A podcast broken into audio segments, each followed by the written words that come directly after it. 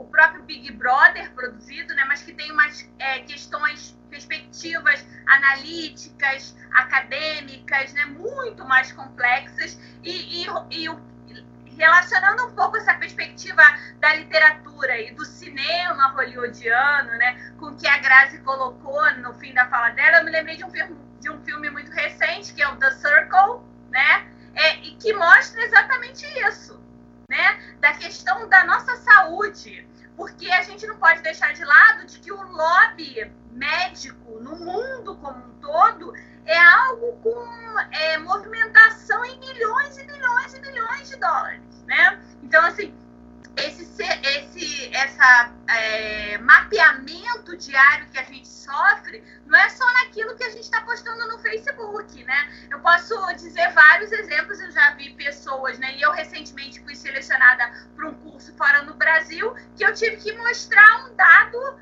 é, por meio de exames, né, um registro da minha saúde, de que eu não tinha doença A, B ou C, para poder ser inserida naquele contexto, né? É, hoje, como um turista, você pode pegar o seu passaporte e ir para o exterior, ainda não é exigido isso de você, né? A gente não sabe como vai ser o cenário a partir de agosto, setembro, sei lá, se você sair do Brasil e tá o Réveillon ou o Natal em outro lugar e vai ser exigido um teste de IgM-GC de que você não tem Covid, né? Então, essa perspectiva. Professora Daniela.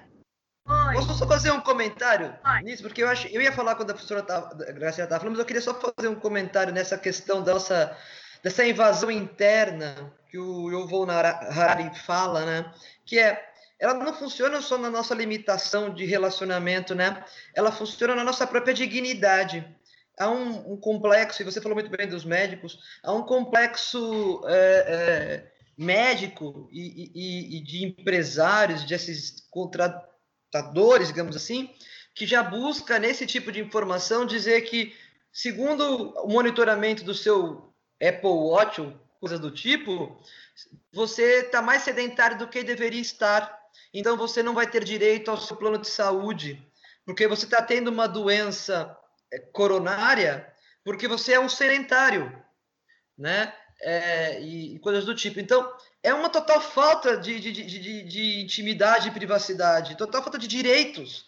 Né? É, é, é, é, muito mais do que uma invasão só do ponto de vista da nossa necessidade de deslocamento. Né? Porque se não me permitir não entrar num país porque eu não tenho um exame, eu não entro nesse país, fico no meu.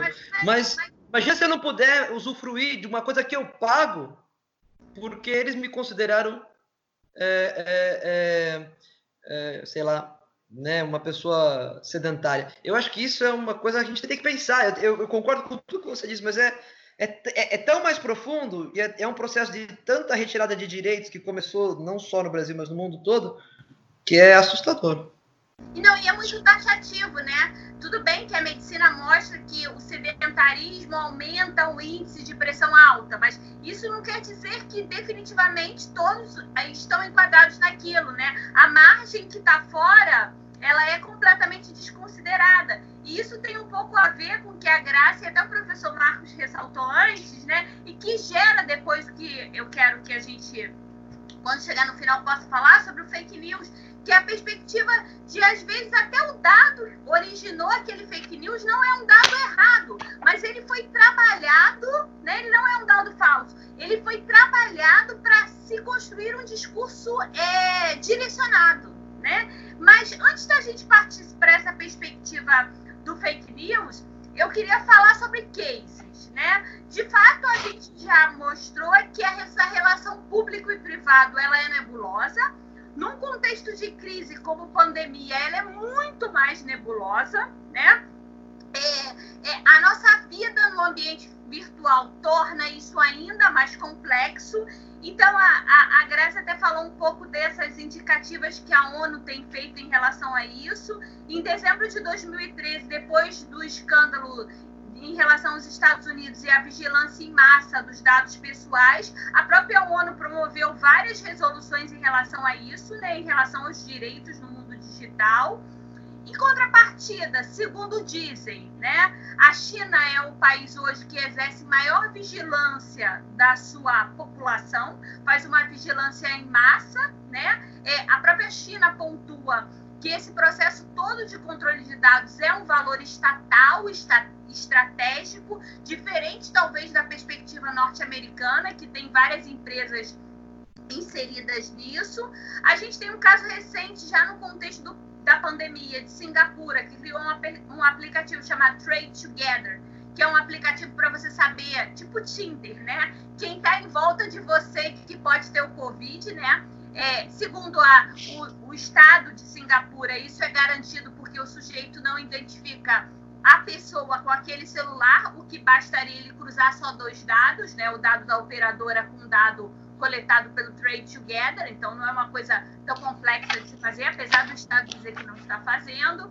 No caso de Brasil, a gente tem milhões de exemplos, né? Um recente que eu vi essa semana foi de uma mulher com Covid no Mato Grosso do Sul, que não respeitou a quarentena e foi inserida é, na lógica penal e colocado uma tornozeleira eletrônica nela, né? Então, assim, é, é, é, é um crime de fato, foi tendo o status do crime, né? E a questão, por exemplo, de Taiwan, que coleta os dados todos do celular para poder controlar é, deslocamento de populações, reuniões com um grupo maior, sei lá, do que 20 pessoas, em toda essa perspectiva. Então, é, eu queria que vocês comentassem nessa realidade de cases, né? E poderiam ser casos anteriores à realidade da pandemia ou no, que, que afloram com muito mais intensidade, com muito mais complexidade nesse contexto da pandemia. Pode ser?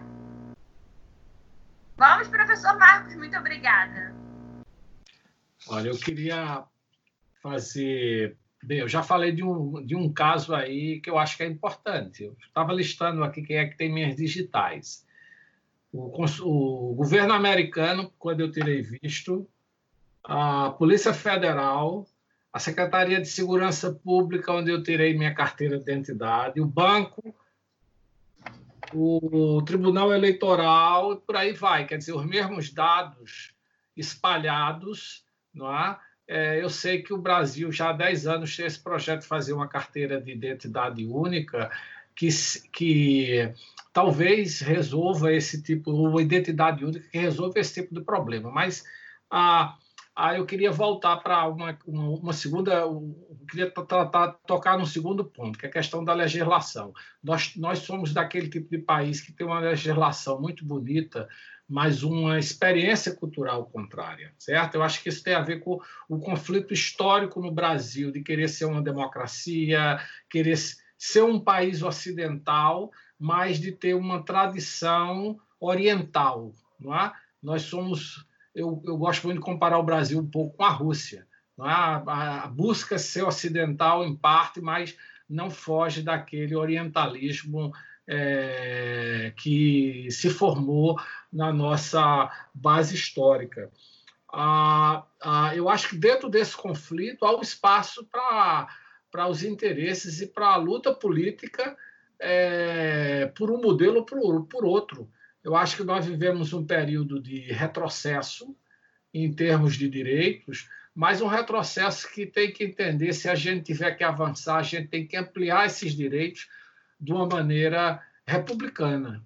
Essa é outra meta que o Brasil sempre buscou e está sempre presente no discurso, tanto político quanto acadêmico, mas ele não se revela no fato. Quando você vê essas pessoas que estão recebendo 600 reais, que milhões delas não tinham nem identidade, nem CPF, etc., você começa a perceber isso. Quando você. E esse, tema se agrava mais agora que ser cidadão precisa também é, ter capacidade de interagir é, no mundo virtual, no mundo cibernético. Eu, eu li, não, não precisa nem falar do Brasil, 30, no estado da Geórgia, é, eu vi recentemente a governadora dizendo que 30% dos alunos não tem como ter aulas online, que eles não têm nem computador nem internet em casa. Quer dizer, os desafios eles são ampliados. Há um processo de cidadania historicamente ampliado e que gera novos desafios para quem quer ah, ou quem defende essa perspectiva do direito individual. Só concluindo, eu queria falar mais duas coisas relativas à, à dimensão do problema que nós vivemos. Você citou George Orwell, mas quando a gente, um pouco atrás, é, Aldous Huxley escreveu Admirável Mundo Novo. Admirável Mundo Novo, a sociedade era controlada por drogas. As pessoas tomavam uma droga e faziam alguma coisa. Em, em 1984, o controle era o controle da tela, era uma câmera que via você e lhe acompanhava. Eu acho que esse controle que nós temos hoje é um controle quase que voluntário que trabalha com desejo, com medo dos indivíduos, com a autoestima dos indivíduos. Eu, eu, esse é o mais perigoso de todos, porque as pessoas estão querendo ser manipuladas, elas estão querendo dar seus dados, não é? Ah, eu, ah, você pediu um, vamos ver se eu tento dar um case aí. Esse case da cloroquina, por exemplo. Eu acho que é natural que no momento em que há uma doença contra a qual não tem nenhum remédio reconhecido que funcione, não é? Eu acho que o que a, a, que as pessoas elas naturalmente, eu acho que isso é uma reação psicológica, elas busquem a, soluções fáceis, ou seja, é um remédio milagroso ou negar que a doença exista ou achar que o desenvolvimento, o sucesso inicial de uma vacina já já vai levar a produção em massa dessa vacina ainda em dois, três ou quatro meses. Né? Eu, isso é natural. Acho que a, a capacidade psicológica humana ela tem esses elementos conflitivos, mas a, o que a professora Graciela chamou de desinformação no início, hoje trata diretamente essas dimensões, através do estudo do comportamento das pessoas, manipular o desejo e o medo das pessoas. Eu acho que é, em segurança em, é, de, de, informação em tempo de pandemia, é, talvez, ah, um, quer dizer, eu espero que um, um dos resultados da pandemia seja provocar as sociedades a repensar essas esses espaços que foram deixados de serem ocupados pela questão da cidadania, não é? E que através de regulamentação e através de educação também, eu acho que não é só regulamentação, é você saber dizer, olha, esse, é, isso é uma informação minha que eu tenho direito a não dar a ninguém, eu vou dar às pessoas que eu queira dar, certo? É, eu acho que isso é que pode levar a uma transformação ah, positiva dos próximos anos. Espero que a gente não chegue a esse sonho aí de uma sociedade totalmente controlada, mas o modelo que me parece ah, existir, o projeto utópico ou distópico que parece existir, está muito baseado na experiência chinesa, por um lado. Eu acho que a Rússia também, como você falou, Daniela, e também os Estados Unidos. Eu acho que o modelo americano tende hoje a, a perseguir muito é, nessa direção em função de uma interpretação de que se você não tem acesso a esses dados livremente, como a China e a Rússia têm, você está em desvantagem é? Para competir internacionalmente. Eu, eu queria concluir com uma coisa positiva. Ontem eu li que o Suprema Corte da Alemanha é, regulou o, que o serviço secreto alemão não investigasse cidadãos não alemães no exterior, não é? Não agisse no exterior na investigação e posteriormente na manipulação desses dados. Eu acho que a simbólico ou não, eu acho que isso é um movimento importante. E aí a gente volta para a União Europeia como um, um, um centro aonde a preocupação é, dos direitos é, cibernéticos, digamos assim, dos indivíduos nessa perspectiva, continua importante, continua sendo colocado em prática, que eu acho que isso é importante, através da educação ou através de uma legislação mais específica. É, é interessante esses dados, e a gente tem a perspectiva geopolítica que acaba se inserindo na perspectiva da segurança da informação, né? É, é como se é, o Brasil devesse seguir o modelo norte-americano, mas não seguisse o modelo é, chinês é, ou, ou, russo, né, de controle dos dados. E a própria Graziella coloca a perspectiva da mudança paradigmática no mundo ocidental pelo 11 de setembro, né, a quantidade de políticas, de legislações, né, que foram geradas sobre isso. Mas, Dani, vamos às suas considerações sobre essa perspectiva. Obrigada, professor Daniele. É, você perguntou para a gente sobre casos anteriores da pandemia, né, dessa questão. Eu queria, talvez, na minha concepção, quando eu olho para a pandemia, eu não acho que exista um, um mar quando a gente diga existem coisas pós-pandemia que não existiam pré-pandemia tudo que existe no pós-pandemia me parece que ganhou uma certa dimensionalidade com o advento da pandemia. Ou seja, então, nenhum tipo de segurança, de controle, de invasão de uma certa privacidade, me parece que seja algo novo que a pandemia trouxe. A pandemia só nos trouxe foi uma dimensionalidade, aumentou a dimensionalidade desses, desses fenômenos é, por sua característica é, imediatista, né? Ou seja, nós temos que decidir coisas, os estados têm que decidir coisas na pandemia, não de uma semana para outra, mas de uma hora para outra. Eu preciso decidir se eu vou ou não pegar o dado daquele indivíduo é, entre hoje, às seis da tarde, e hoje, às nove da noite, porque eu tenho que evitar que as pessoas se contaminem em massa se saírem amanhã de manhã para trabalhar. Né? É, então, é, a primeira coisa que eu acho que, que a gente tem que ter em mente quando você fala desses casos anteriores é que não me parece que exista nada novo. Exista talvez um, um volume maior, uma dimensionalidade maior desses casos. Né? Outra coisa que eu queria propor é, é, é a gente já via em alguns países a, a, a construção dessa ideia de, de, de vigilância, de utilização da tecnologia é, como um, um, novo normal. Né? E eu acho que o professor Marcos trouxe uma coisa muito interessante quando ele fala da Europa. Eu acho que a Europa, com todas as críticas que nós podemos ter, é, ela continua tentando trazer um marco civilizatório de, que, que respalda mais, que estrutura mais o respeito aos direitos do que os outros países. Mas não me parece, como diz Arig, que esse seja o século europeu. O pêndulo está indo para a China, né? E, e, aí que, que, eu, que eu vou querer chegar. Então, se eu pensar em, em, em, casos anteriores, ou seja, a gente já via a China altamente é, é, controladora da vida do seu cidadão, não só da vida que interessa ao Estado, mas da vida em geral, é, através dos meios tecnológicos. Né? Você hoje consegue entrar em algumas lojas na China, fazer uma compra sem levar absolutamente nada. Você entra, escolhe o produto, uma câmera filma o seu rosto, vê que você está interessado naquele produto, pega aquele produto, põe no seu carrinho, você passa pelo, por uma cancela, uma coisa qualquer, ela sabe qual é o seu, os produtos que você está, quanto custa, ela pega a sua cara, associa a sua cara à conta bancária e debita na sua conta o valor é, econômico, monetário daquilo que você comprou. Né? Ah, é muito bom!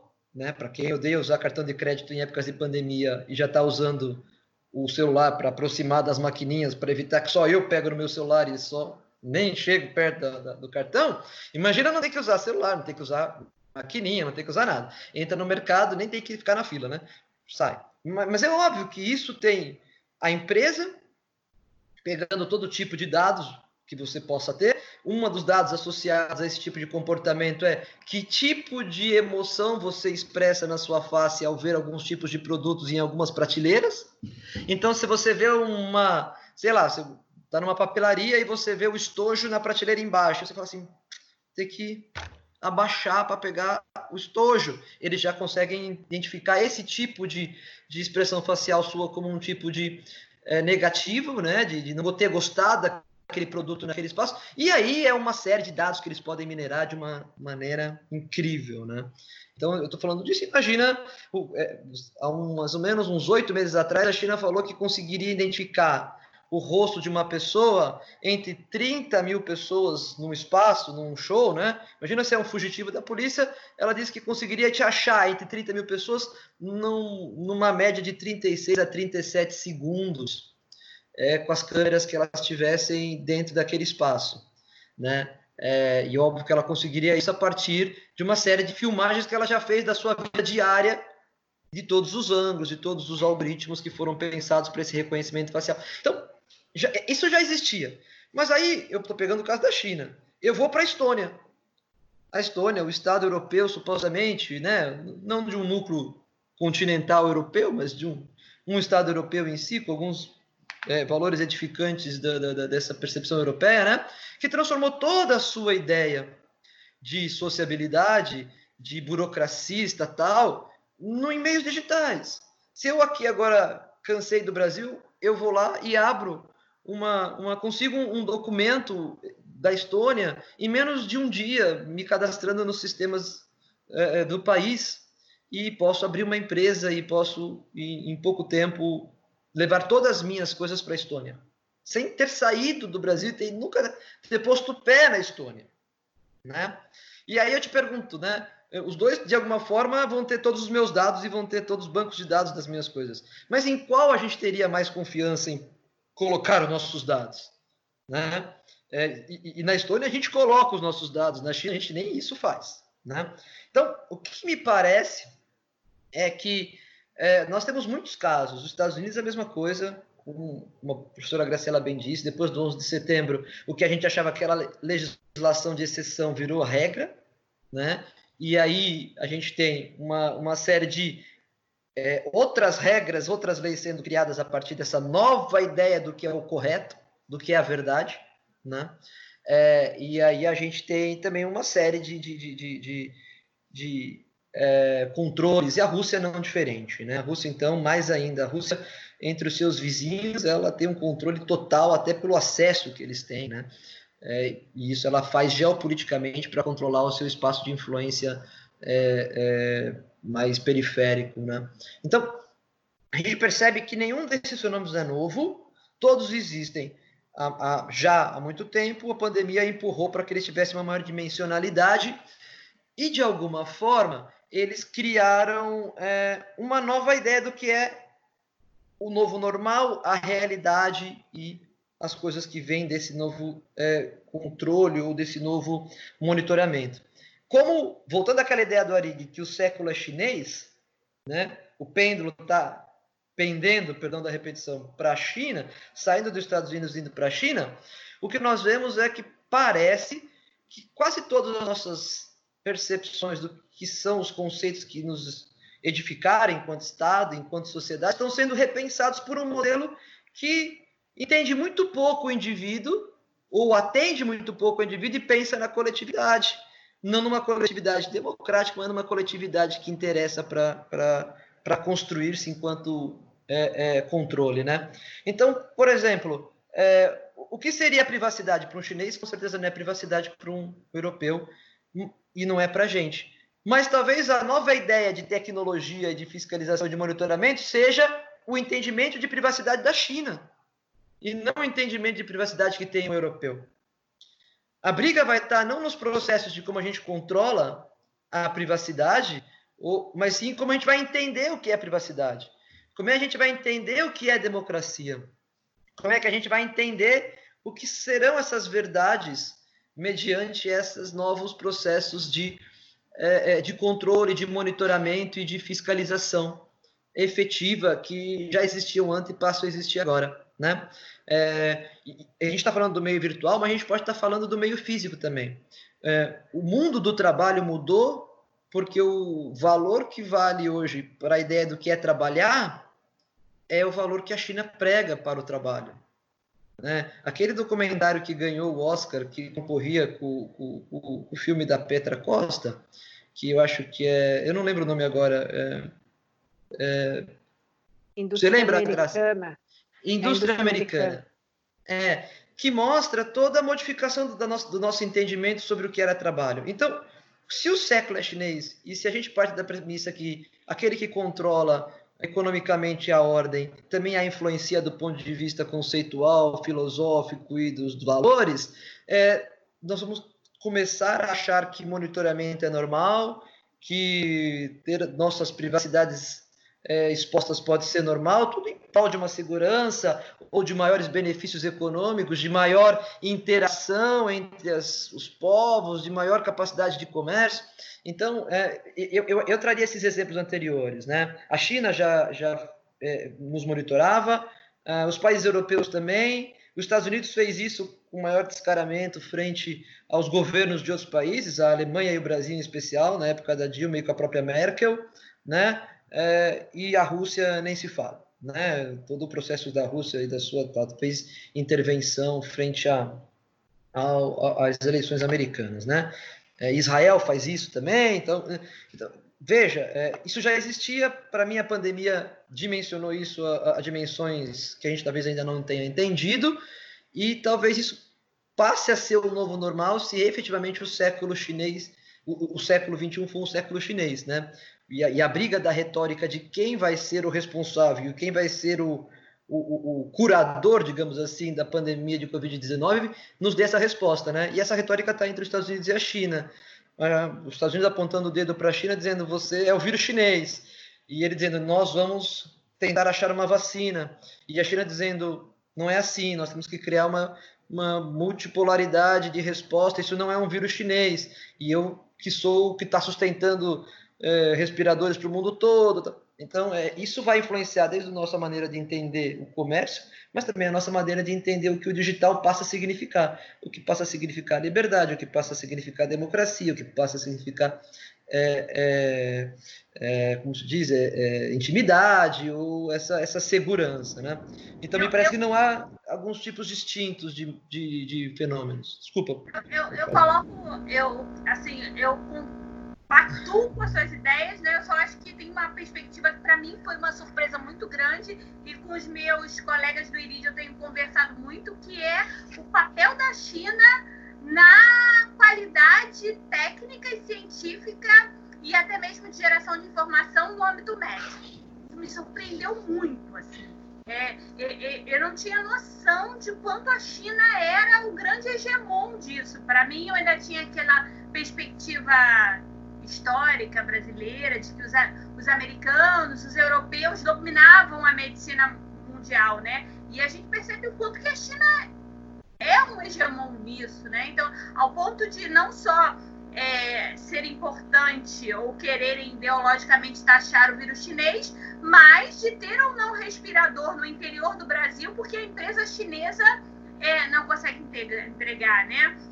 Então, essa perspectiva que você traz do, do ano ou do século, sei lá, chinês, tem muito isso. A China é, é e isso eu acho que para o senso comum, né, para a sociedade em geral, que, que, que se informa principalmente pelos veículos de comunicação, não é um ponto que se ressalte. Né? Então, não é só o controle de, de informação, mas é, é trabalhar essa informação para uma geração de conhecimento e que a China fez isso, né? Eu, eu, vejo várias pessoas postando no Facebook assim, não compre nada da China eu tenho vontade de explicar para aquela pessoa que ela simplesmente não vai viver. Ela pode até alimentada com qualidade brasileira, mas ela não vai ter acesso a quase nada. Então, assim, são perspectivas diferentes nisso, né? Mas, Graça, para a gente terminar essa parte dos cases, faça suas considerações. Está ótimo, muito obrigada. É, eu, eu concordo integralmente com o que os, os, os, professores falaram anteriormente e acho que a Dani nos brindou assim de maneira incrível com vários dados e várias informações e vários cases. Eu teria um pequeno ponto de divergência com a Dani, que é em relação, é, é, é, que de certa forma ela conduz a sua fala, mas ela ressalta mais no final, que é com relação à perspectiva de se estivermos no século XXI chinês, nós teremos então é, essa outra perspectiva de vigilância, de liberdade, de controle, né? Eu, eu, concordo com isso de certa maneira, mas é, a mim me parece que é, a sociedade, de uma maneira geral, independente de quais valores continuarmos é, é, professando ou se nós estivermos falando, é, nos voltando né, para valores de uma sociedade mais norte-americana ou mais europeia, me parece que, de maneira geral, a sociedade está mais vigilada, né? Ela está mais vigiada, desculpa.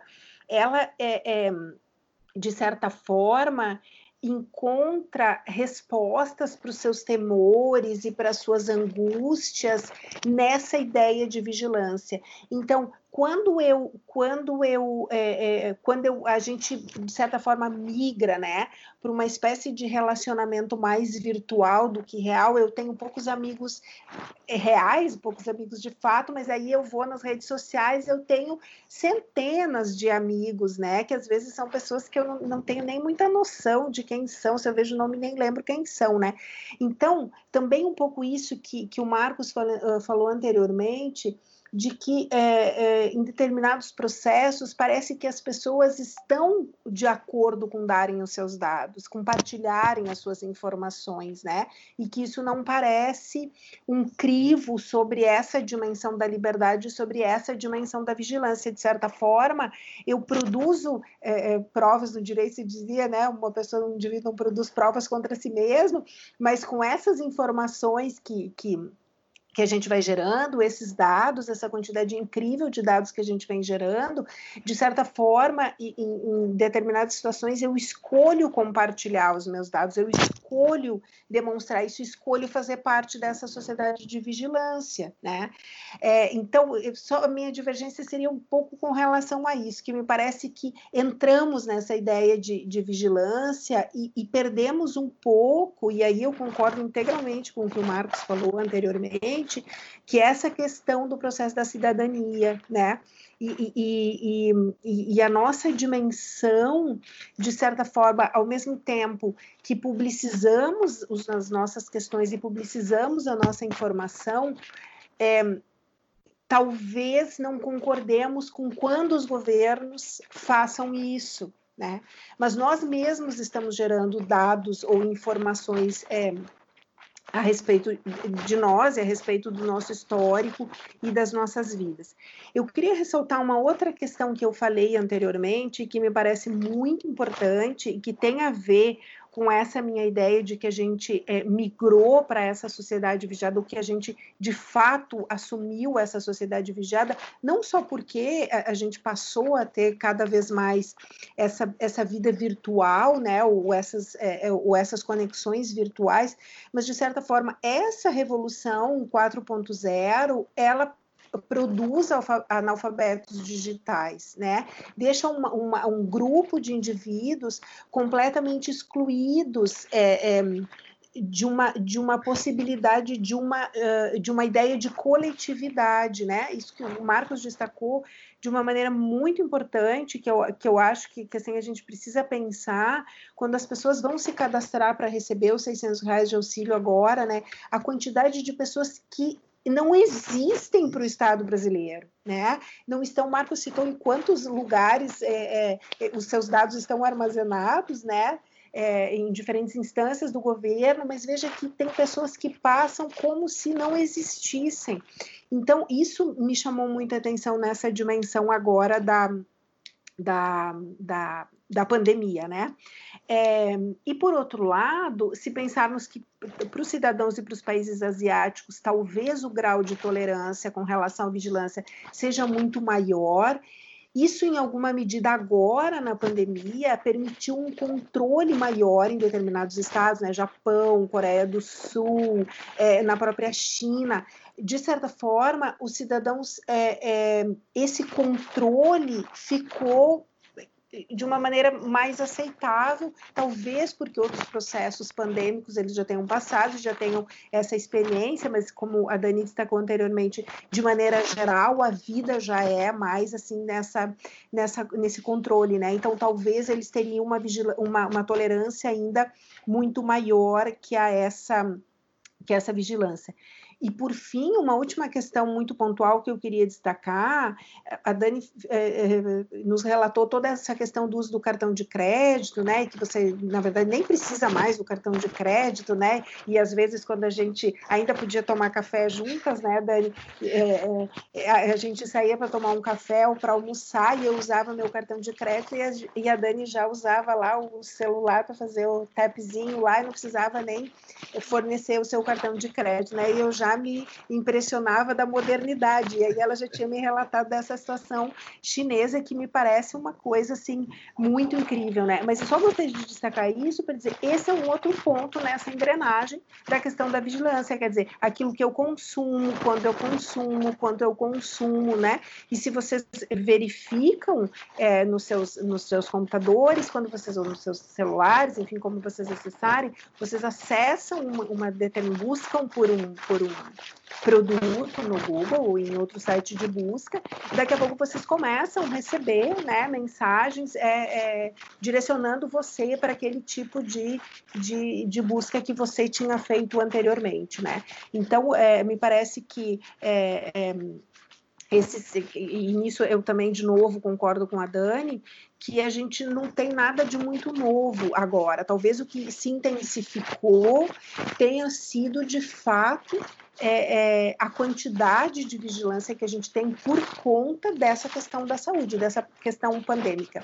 E eu só queria citar um último caso, é, é que, por exemplo, aqui em Florianópolis, um, a prefeitura ela manda um, uma mensagem no seu celular quando você é, está próximo de uma pessoa, a 200 metros de uma pessoa, até 200 metros de uma pessoa que esteja com suspeita ou contaminada de Covid, né? Vem no seu, vem no seu celular a, a notícia, né?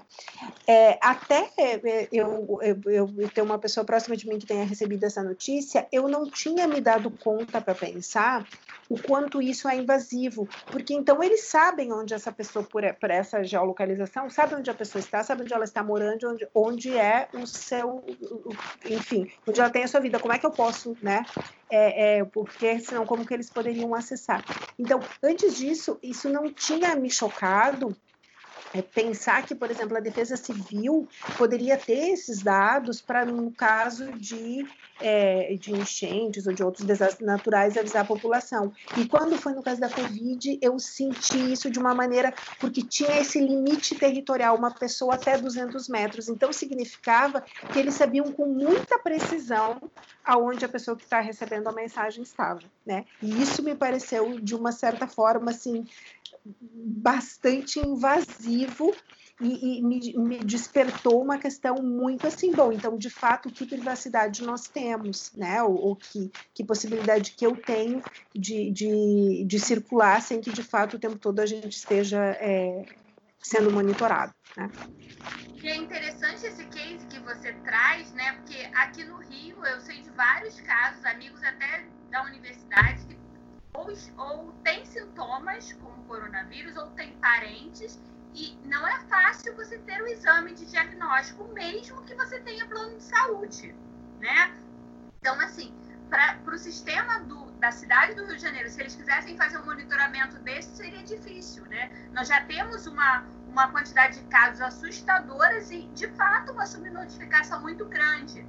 É, e para a gente fechar nossa discussão, que eu acho que tem sido excelente, a gente falou sobre vertentes que envolvem as nossas ansiedades sociais, as nossas ansiedades psicológicas e as questões mais acadêmicas do mundo global. Eu queria ouvir de vocês as considerações finais, mas eu queria que vocês falassem um pouco sobre a questão dos fake news, né? Como que essa lógica toda do surveillance, da coleta de dados, é, se coaduna ou se confronta com a perspectiva do fake news. Porque, é, como alguém que não tenha tanto conhecimento na área, eu acho que as pessoas tenderiam a dizer: bom, quanto mais o Estado sabe sobre o cidadão, mais ele vai, ou melhor serão as políticas públicas que ele vai delinear a partir dali, mais certezas ele vai ter.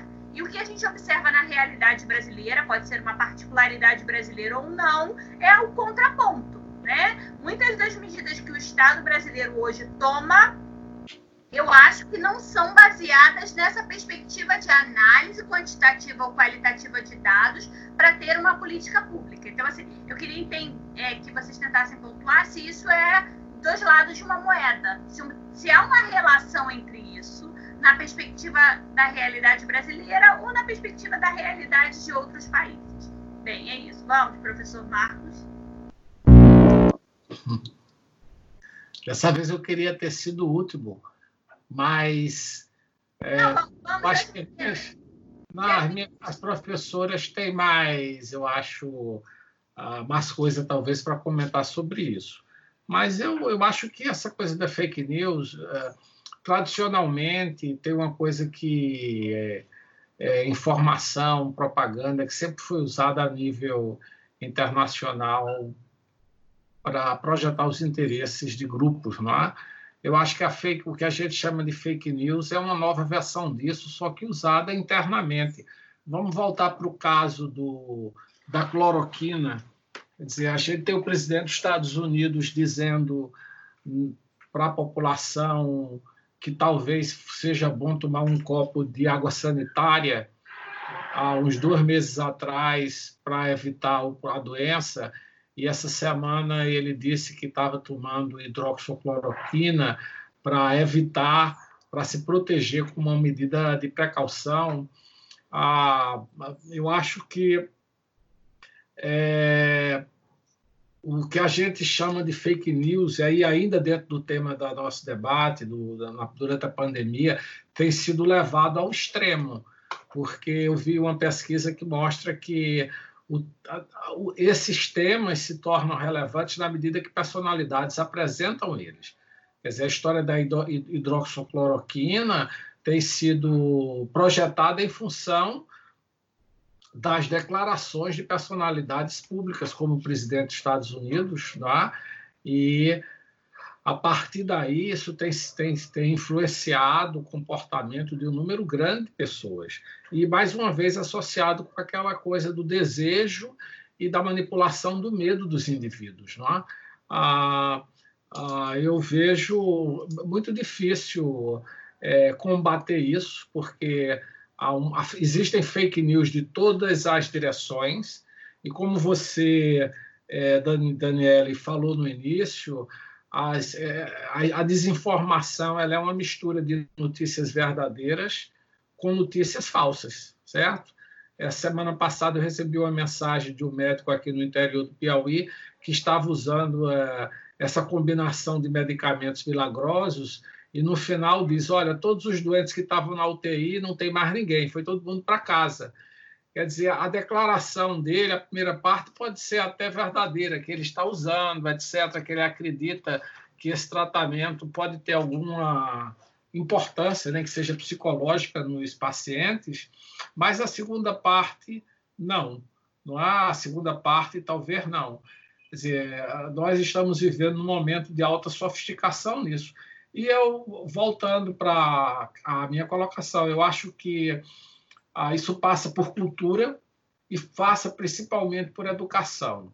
Eu acho que nós precisamos. É, nós estamos vivendo um momento de rompimento nos processos de produção, nos processos políticos e tecnológicos no mundo. Eu acho que é uma crise de modelo, talvez que lembre um pouco o período de transição do capitalismo, do feudalismo para o capitalismo. É, o que nós estamos antevendo é uma sociedade totalmente redefinida. E esses processos são processos que passam muito por desejo, por revoluções e conflitos.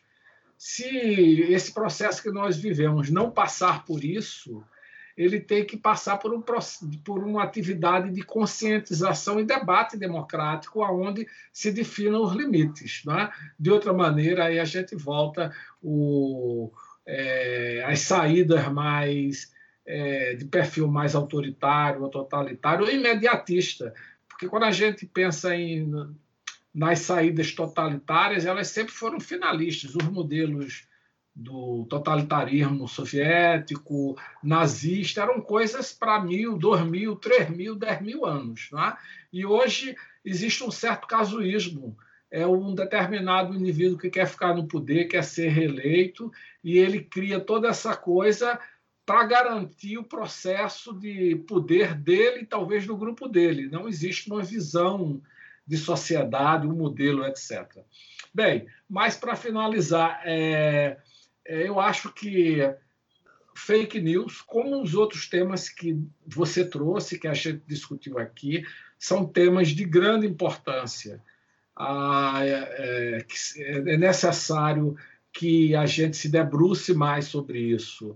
E eu espero que esse processo de pandemia é, nos leve a uma reflexão mais profunda sobre esses, é, é essas transformações Hoje eu vi um importante colega aqui da universidade falando sobre o lado positivo. É, há um lado positivo, mas a gente tem que entender que esse lado positivo ele pode estar associado a coisas extremamente negativas se a gente não sabe lidar com vários problemas que essas tecnologias trazem.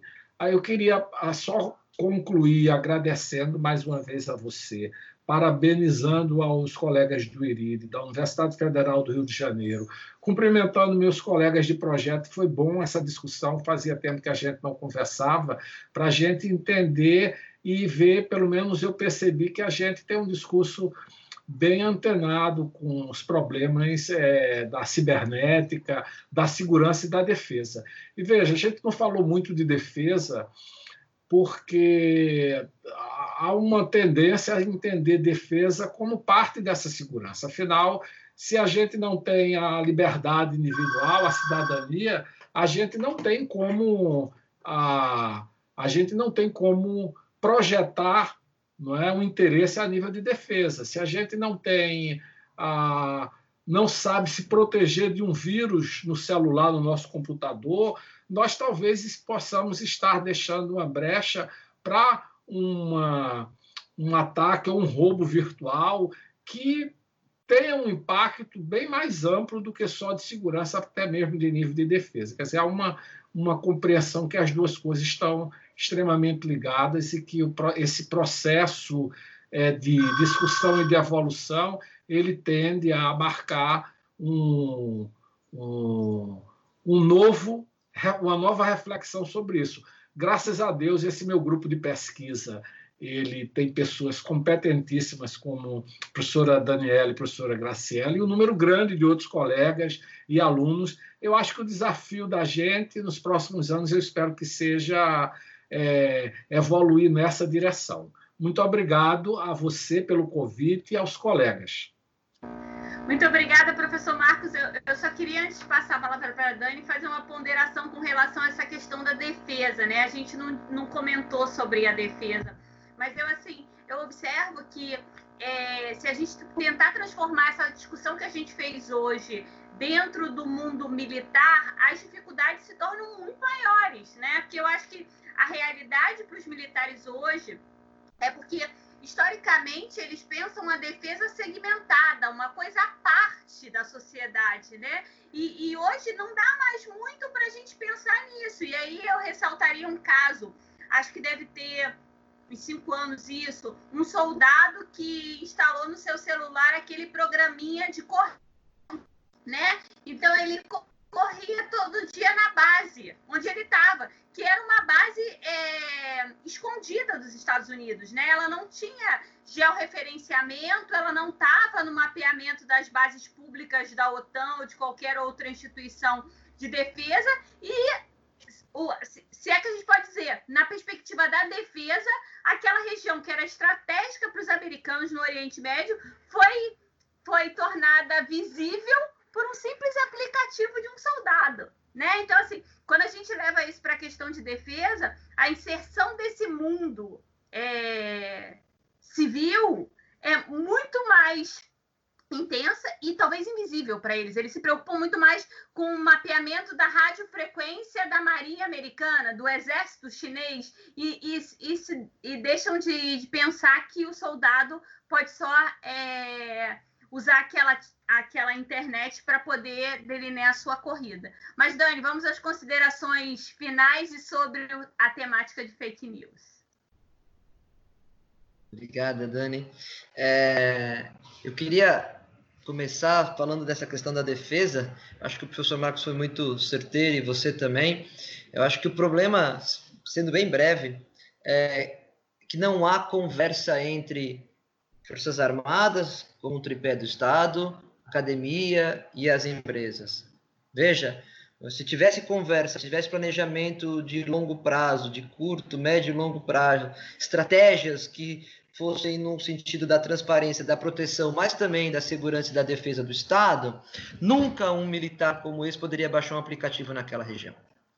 Né? O celular dele não teria a possibilidade de baixar esse aplicativo. O meu não tem a possibilidade no meu celular de baixar alguns aplicativos que estão fora da minha alçada soberana, né? Eu não consigo baixar, eu não consigo ver alguns filmes que a Netflix tem nos Estados Unidos, porque tem aqui algumas divisões por IP, por limites, né? Então eu acho que é, falta essa coordenação.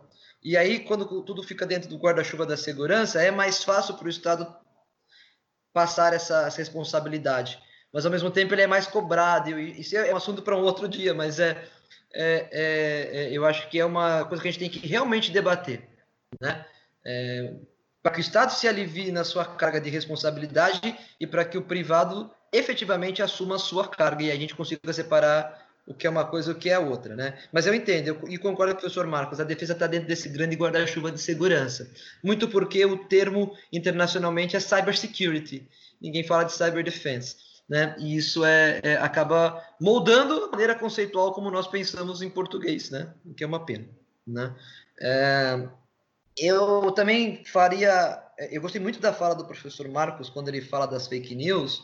Né? Vou inverter a ordem aqui. Primeiro vou falar de fake news, depois eu faço aí um arremate final. É, é, porque eu acho que ele trouxe uma coisa central. Né?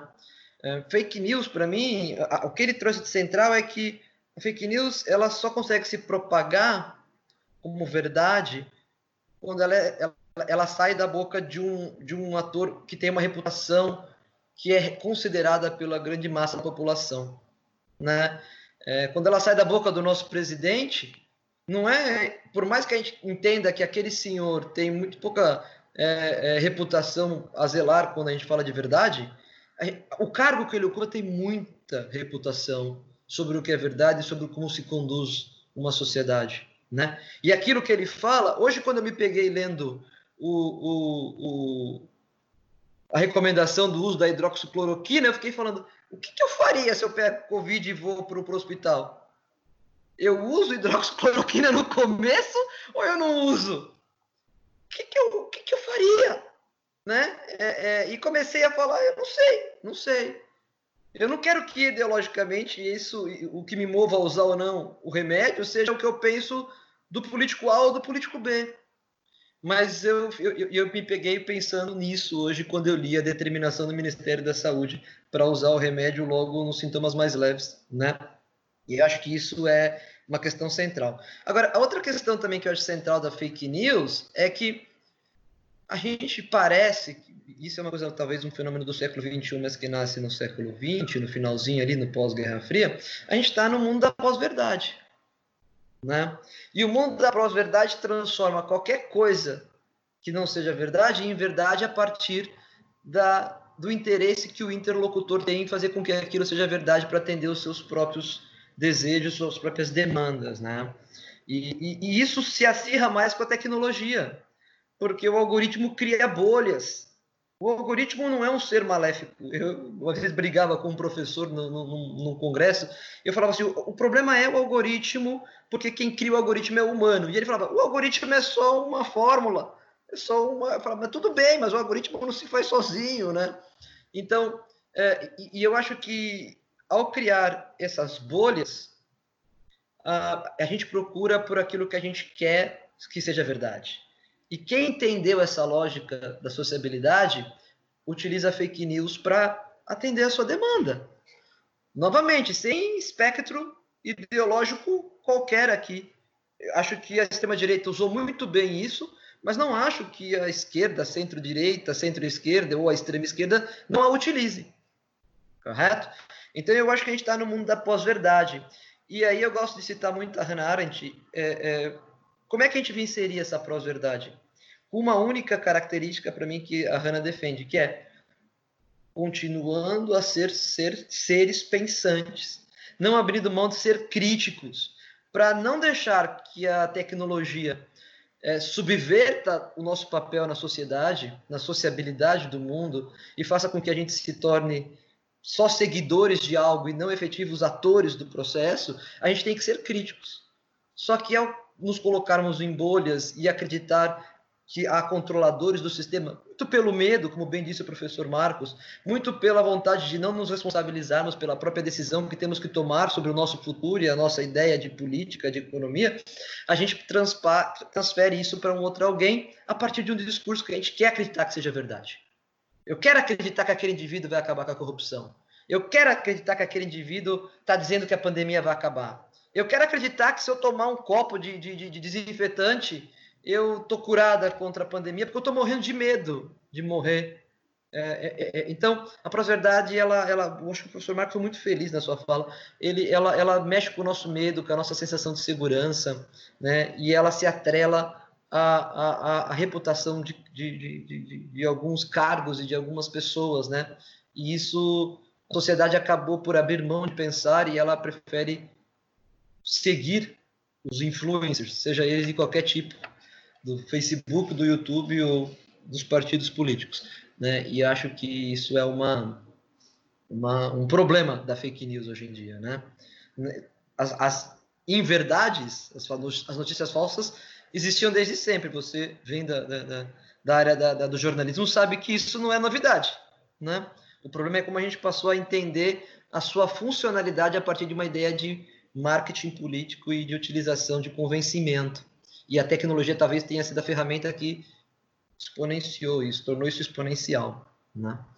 E eu queria, no mesmo para terminar também, agradecer muito o, o, teu convite pessoal, Dani, ali, quando nós conversamos, mas também o Irid e a professora Larissa. Quer dizer, eu acho que foi uma tarde muito produtiva. Eu estou com o professor Marcos. A gente às vezes não consegue conversar tanto nós do projeto, mas a gente tem tanta coisa boa sendo produzida ali pelo projeto, tanta conversa que a gente tem participado. A professora Graciela, a gente tem conversado às vezes tanto nesse período de distância por WhatsApp, por tudo, e eu acho que hoje foi uma oportunidade da gente trazer essa reflexão para os alunos, né? Para, assim, se eu tivesse que pensar hoje sobre segurança da informação e pandemia, eu acho que a gente não pode é, é, abrir mão de uma efetiva educação tecnológica que tem parte de um processo onde o Estado vai ter que nos fornecer essa educação, mas parte de um processo autodidata nosso de entender que talvez a tecnologia seja o novo normal. E eu não posso viver fora dela. Eu não preciso viver completamente dentro dela, mas eu também não posso mais não ser conectado a ela, porque o mundo é conectado a isso para que eu não seja é, conectado a ela, eu tenho que talvez viver fora dessa sociabilidade. Se isso for possível, ótimo. Se isola num sítio, numa ilha, num lugar qualquer, viverá muito melhor do que a gente vive aqui. Mas é, é, se eu não posso fazer isso, eu vou ter que então é, entender essa sociabilidade. E é nossa responsabilidade, talvez até como educadores, fazer com que isso chegue ao maior número de pessoas. Né? Assumir essa responsabilidade de entender esse sistema e, e como ele se re, efetivamente influencia na sociabilidade e depois é, fazer com que ele chegue da forma mais é, pura não é a palavra, mas da forma mais efetiva possível às pessoas e à sociedade, né? Acho que desse fato é isso. Acho que segurança parte do pressuposto de eu ter responsabilidade e automaticamente saber é, é, garantir a minha sociabilidade no mundo. Acho que era é. isso. É. Muito obrigada, professora Daniela, muito obrigada, professora Larissa, ao Iride, aos meus queridos Marcos e professora Graciela. Sempre gosto de, de, de, conversar com eles. A gente teve oportunidade de se encontrar, o professor Marcos nessa semana passada em outro evento. Professora Graciela, espero vê-la de novo na semana que vem falando sobre segurança e, e complexo regional aqui dessas questões. Então, é sempre um prazer. Obrigado, viu? Eu, eu acho que o, o que você coloca no fim da sua fala tem muito a ver com a proposta desse projeto que eu e a Larissa a gente começou, né? Porque é, é muito fácil a gente dizer que a universidade é pública, é gratuita, é de qualidade, né? Mas o que ao pé e ao cabo isso significa? Né? É, o nosso papel é, é, social, mas o nosso papel é, acima de tudo, crítico, né? De tentar desenvolver nas pessoas que não têm a oportunidade de ir a uma universidade, né? É, então, as reflexões são por, por isso, e eu acho que a área que a gente conversou hoje, segurança da informação, é uma área que atinge aquele almirante que é responsável pelas comunicações estratégicas de um submarino nuclear, mas ele envolve também a dona Maria, que tem um celular é, para controlar a agenda, sei lá, das faxinas diárias que ela faz, né? Então, essa é uma temática que é muito visível a importância disso para a sociedade atual. E, e Grazi, vamos às suas considerações finais. E a Daniela e o professor Marcos, eu queria muito agradecer, assim como a Grazi, por ter aceito o convite. Eu acho que foi uma excelente discussão. A gente falou sobre temas que eu não tinha pensado que a gente falaria, né? A gente falou sobre uma perspectiva filosófica, uma perspectiva é, cidadã, né? Eu acho que é muito interessante isso. Mas, Graça, vamos às suas considerações finais. Muito bem, muito obrigada, Dani. Então, é, para as minhas considerações finais, eu gostaria de, de, adicionar ao que os colegas que me antecederam muito bem já falaram, que me parece que uma questão fundamental hoje é que carecemos de referências, né? Como sociedade, de maneira geral. Carecemos de referências de um grande, de grandes líderes que possamos confiar, carecemos de referência das organizações internacionais que parecem é, não responder adequadamente ao que está acontecendo atualmente. Acho que, de certa maneira, é, se perdeu um pouco a referência ao método científico, os, os jornais é, é, tradicionais né, perderam, a mídia tradicional perdeu a sua credibilidade, ou perdeu parte de sua credibilidade, né? Então, me parece que o avanço das fake news, porque é, é, já foi destacado anteriormente, né, que isso não é um fenômeno de agora, ela já existiu, mas me parece que esse avanço, que tem a ver com a possibilidade de, de divulgação muito intensa do ponto de vista tecnológico, mas me parece que é um pouco isso, é mexer com o temor das pessoas, é mexer com a busca por referências, então, é, eu queria relatar uma questão que aconteceu aqui no estado de Santa Catarina nesses últimos dias, que me parece muito interessante para a gente pensar aquilo que eu tinha começado a falar lá no início da nossa fala, com relação a como esse tipo de notícia é, é, manipulada, né, mais que falsa a ideia de que ela é manipulada, de como ela pode prestar um desserviço, né? Aconteceu na cidade de São Rudiero, aqui no sul do estado, é, em abril, morreu um jovem de 32 anos de Covid. E logo depois da morte dele, começou a circular áudio na cidade em que dizia, a pessoa do, da voz do áudio dizia, né, em que dizia que na verdade ele não havia morrido de Covid, ele tinha tido um ataque cardíaco e que acusava a prefeitura de divulgar informações falsas, né. Então a polícia investigou e agora se chegaram, se chegou ao, ao autor dos áudios, né, então ele está sendo processado por por, é, enfim, é, incitar o pânico e, e tal, né?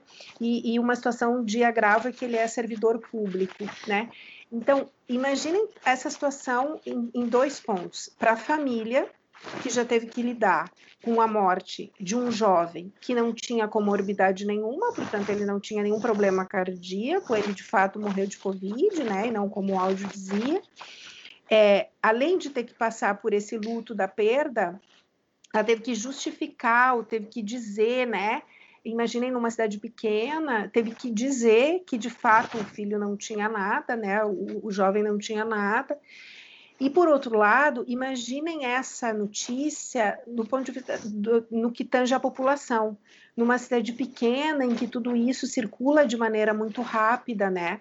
O pânico, a descrença criada com relação ao governo, com relação às informações.